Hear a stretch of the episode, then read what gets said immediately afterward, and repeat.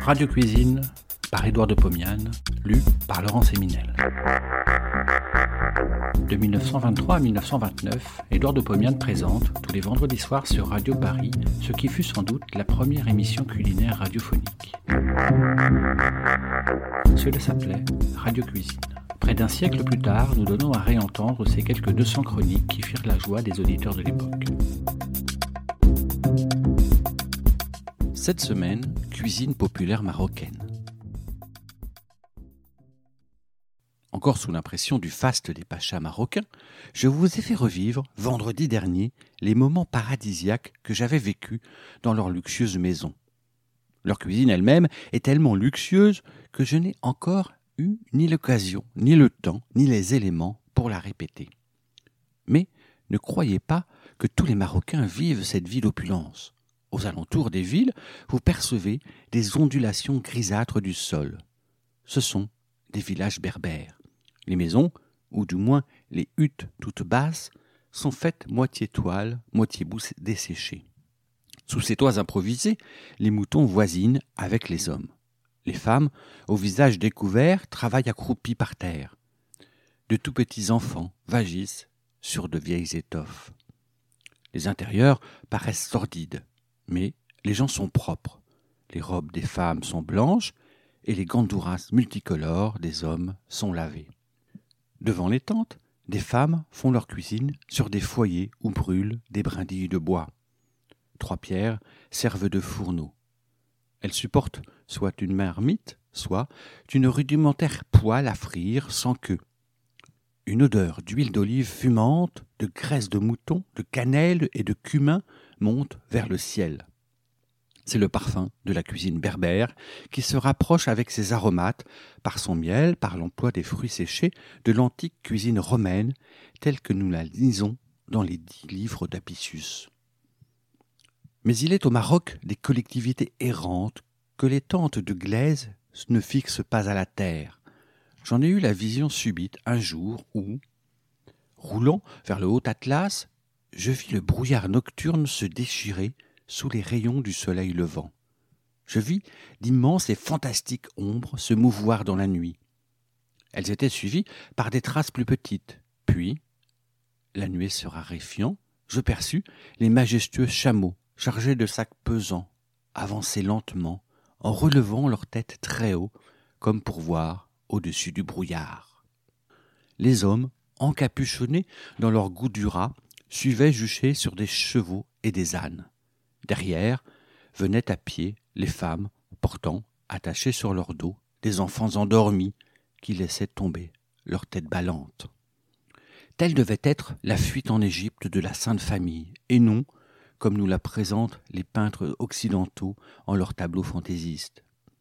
Le brouillard s'étant dissipé, je vis apparaître, derrière un rideau de palmiers, les neiges éternelles de l'Atlas. Que mangent tous ces berbères, fixes ou errants? Du couscous, des dattes, des pois chiches, des sauterelles frites, des préparations rapidement grillées sur leur pauvre foyer. J'ai regardé d'aussi près que j'ai pu ces rudimentaires cuisines et je vais tâcher de refaire devant vous quelques préparations populaires marocaines. Brochette de hachis grillé. J'ai fait hacher par le boucher 125 g de viande de bœuf, du rumsteak, 60 g de graisse de rognon de bœuf. J'ai mélangé le tout ensemble, j'ai salé au sel fin, puis j'ai ajouté, à défaut de cumin moulu, une demi-cuillère à café de quatre épices, et une forte pincée de cannelle. Je malaxe le tout ensemble. J'ai devant moi cinq tiges de gros fils de fer longues de 15 cm. Des brochettes à rognons seraient plus commodes. Je prends, gros comme une noix de farce, je roule cette boule entre les paumes de mes mains préalablement enduites d'huile d'olive. Puis, à cette boulette, je donne la forme d'un cylindre, ou plutôt d'une très grosse olive. Je fais autant de boulettes que me le permet la quantité de viande hachée. J'en ai quinze. Je les enfile trois par trois sur chaque fil de fer. Ce n'est pas très commode. Il faut travailler délicatement pour ne pas briser les boulettes. Hélas, je n'ai pas de feu de charbon de bois. Je chauffe la rampe à gaz pendant cinq minutes, je dépose les brochettes sur le grill huilé, À feu très vif, je fais crier pendant quatre minutes. Je retourne les brochettes avec précaution pour ne pas les briser. Encore quatre minutes de feu pendant lesquelles l'atmosphère se parfume des relents d'une cuisine primitive. Je pose sur un plat, je goûte, je me brûle. Ah, si j'avais du cumin en poudre, je tremperais chaque boulette avant de la manger. Galette berbère. Je pose 250 g de farine dans un petit saladier. J'ajoute un demi-verre d'eau. Je pétris du bout des doigts. Je rajoute un peu d'eau. Je repétris. J'obtiens une grosse boule de pâte qui ne colle pas aux doigts. Je graisse un plat rond avec une cuillerée d'huile d'olive. J'y dépose un morceau de pâte gros comme une petite mandarine. À l'aide de la pulpe des doigts huilés, j'aplatis la pâte et lui donne la forme d'un disque aussi mince que possible, 2 à 3 mm environ. Sur petit feu, je pose une poêle, j'y verse deux cuillères à soupe d'huile d'olive, elle fume légèrement. Je dépose la pâte aplatie dans la poêle. Pendant qu'elle cuit, à petit feu, je façonne une seconde galette. La première crêpe cuit en deux minutes sur une face. Je la retourne. Et j'attends que sur les deux faces, la galette soit bien dorée et croustillante. Je la mets de côté.